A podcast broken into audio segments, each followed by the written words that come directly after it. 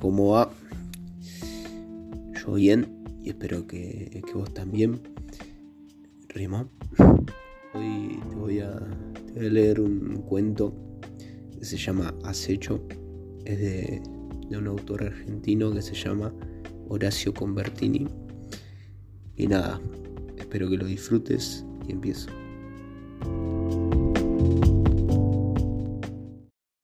Acecho.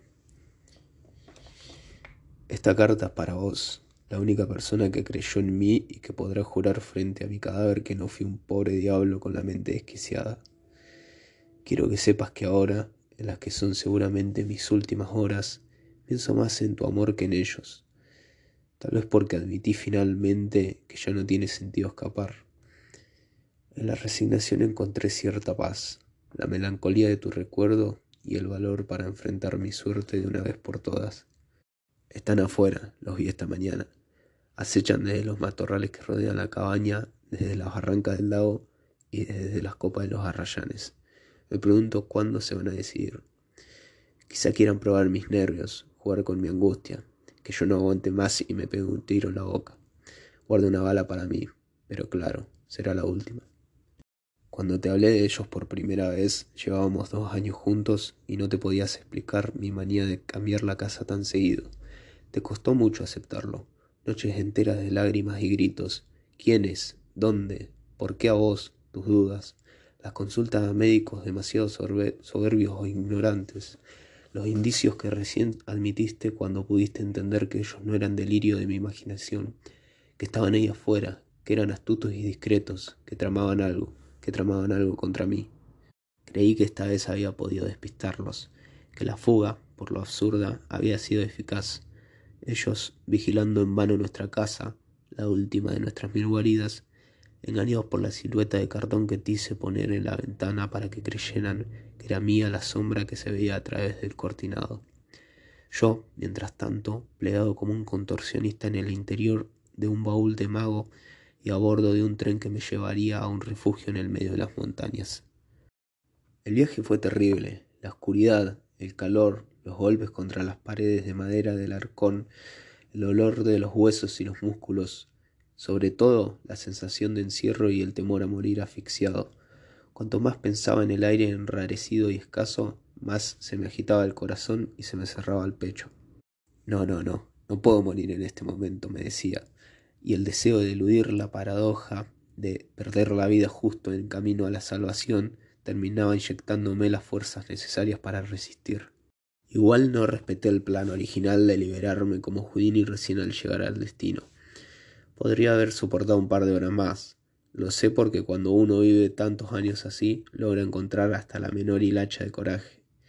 Pero me traicionó el entusiasmo anticipado de la victoria.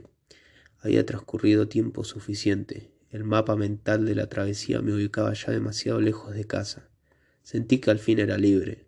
Fue como una revelación, una certeza que me que me invadió de pronto y me arrastró a un insólito estallido de euforia. Dios, lo conseguí, pensé. Nunca más voy a vivir amenazado. Basta de ocultarme, de refugiarme en sótanos pestilentes.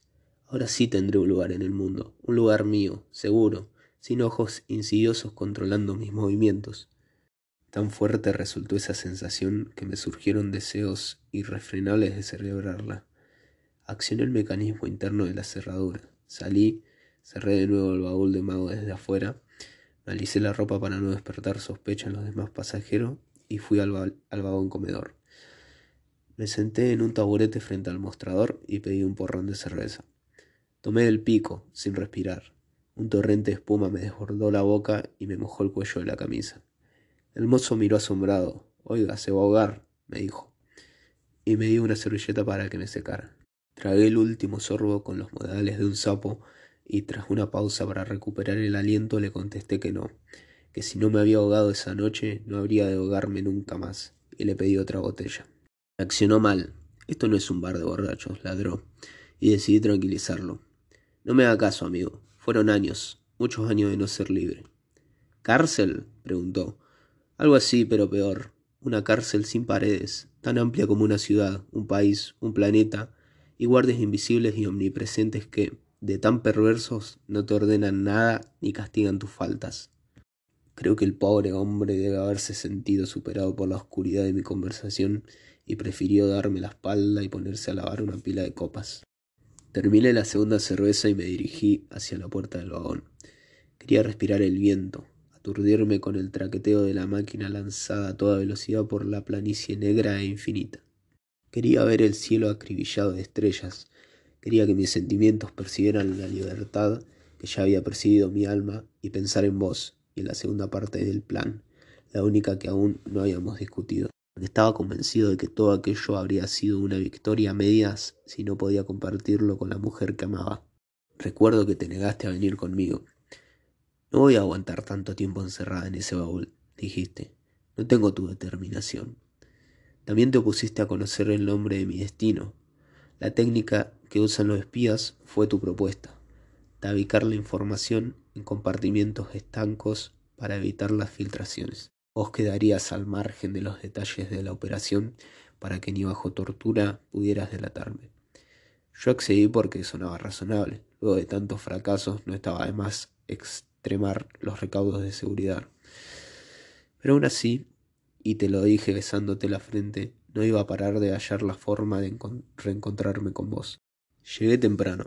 El único pasajero que descendió en ese pueblo fui yo. El tren siguió camino con el baúl del mago en su interior, la treta que vos inventaste para evitar que pudieran rastrearme a través de los documentos de la empresa de encomiendas. La estación era pequeña, de, de paredes de madera y techo de chapa. En su interior respiraba un aire viscoso y maloliente. Fui hasta la oficina del jefe y le pregunté por un taxi. Quiso saber a dónde iba. Le contesté. Ahí no llegan los autos, me dijo. Es un lugar inaccesible. Afuera todavía debe estar el viejo Severino. Corra y pídale que lo lleve.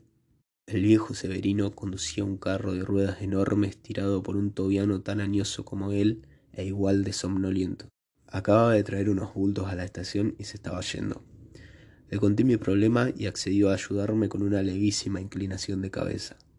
Pregunté cuánto habría de cobrarme y no me respondió. Solo me dio su mano para que yo pudiera subir. Tampoco habló durante el viaje, y eso que duró casi tres horas. Salimos enseguida del camino principal para internarnos en una trama confusa de senderos de tierra que apenas se adivinaban entre la vegetación salvaje. Tramos pantanosos, despeñaderos, pendientes que el tobiano lograba remontar únicamente a fuerza de latigazos despiadados. Los obstáculos, lejos de inquietarme, me tranquilizaban todavía más, porque implicaban nuevas barreras entre ellos y yo. Cuando por fin llegamos a la cabaña, ubicada junto a un lago que era como un espejo líquido que reflejaba la pared de montañas que lo protegía, saqué un billete que el viejo Severino rechazó con firmeza. Le agradecí el gesto y él me dedicó una mirada opaca, motivo de sobra para confiar en él. Muchas veces me preguntaste cómo reconocerlos, sobre todo al principio cuando desconfiabas de mí, en aquellos días turbulentos en los que te encerrabas a llorar en el baño porque creías que me había vuelto loco. Y siempre te contesté lo mismo. Son presencias capaces de adoptar cualquier forma. Los he descubierto enmascarados en los ojos moribundos de mi madre, en nenes que juegan a la ronda y en un caniche adorable.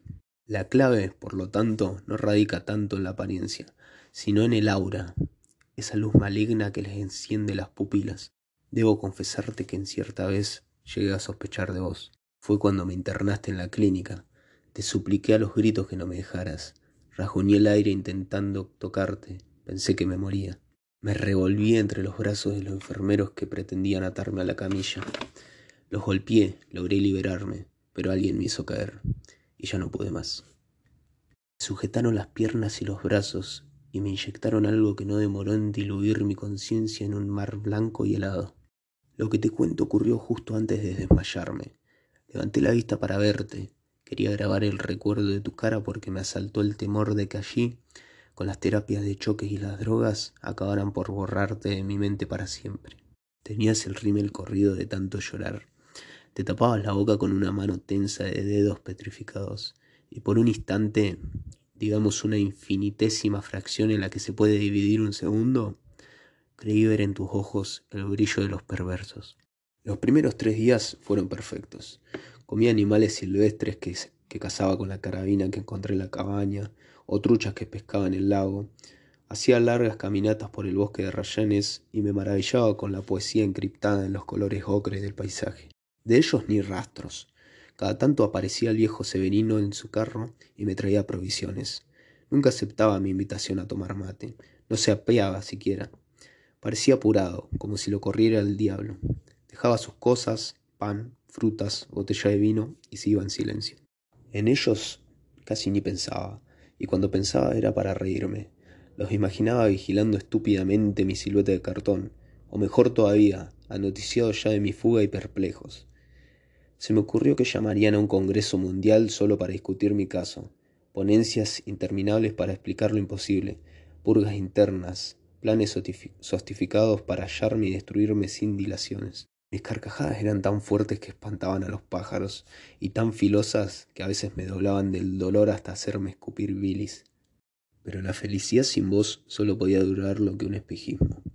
Tu ausencia, de a poco, se erigió como una nube negra que lo fue cubriendo todo.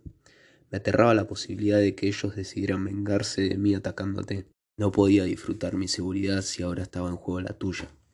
Una noche soñé que ellos entraban a casa, descubrían la trampa de la figura de cartón y enloquecidos te despedazaban a mordiscos como lobos hambrientos.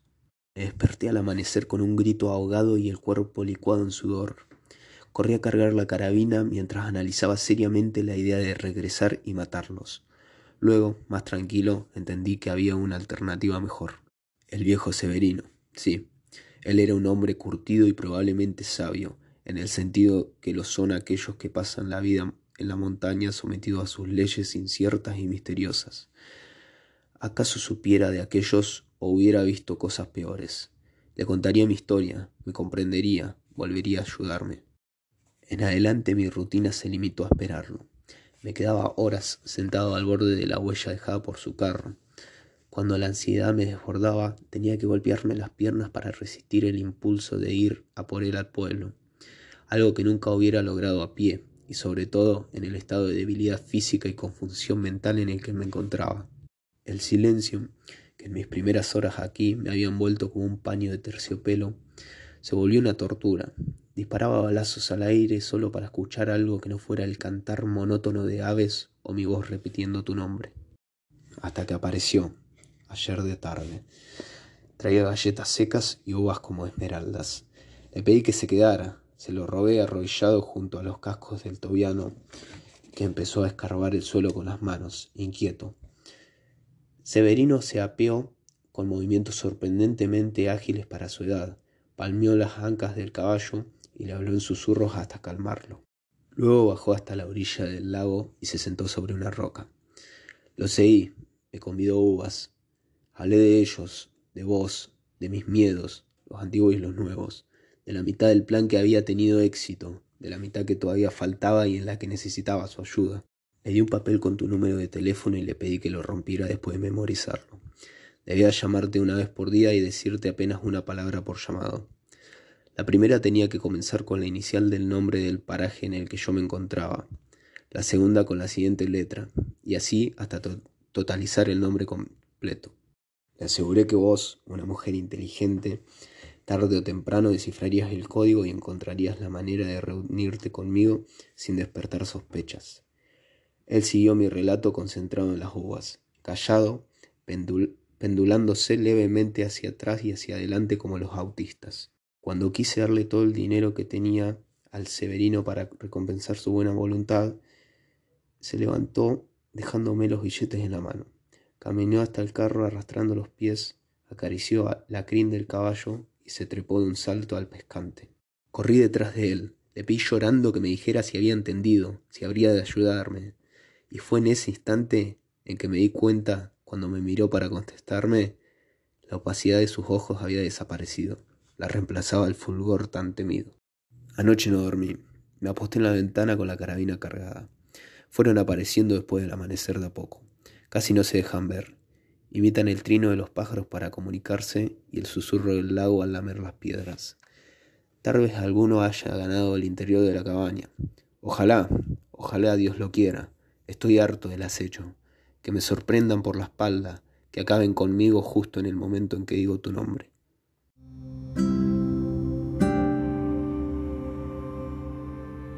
Bueno, ahí terminó el cuento. No se imaginan lo difícil que me resulta leer sin tartamudear. Increíble. Eh, bueno, nada, gracias por escuchar. Eh, los próximos capítulos no sé qué van a ser, pero gracias a los que siguen escuchando. Espero que, que duerman bien, que tengan un lindo día, que ronquen mucho. Los quiero. Nos vemos.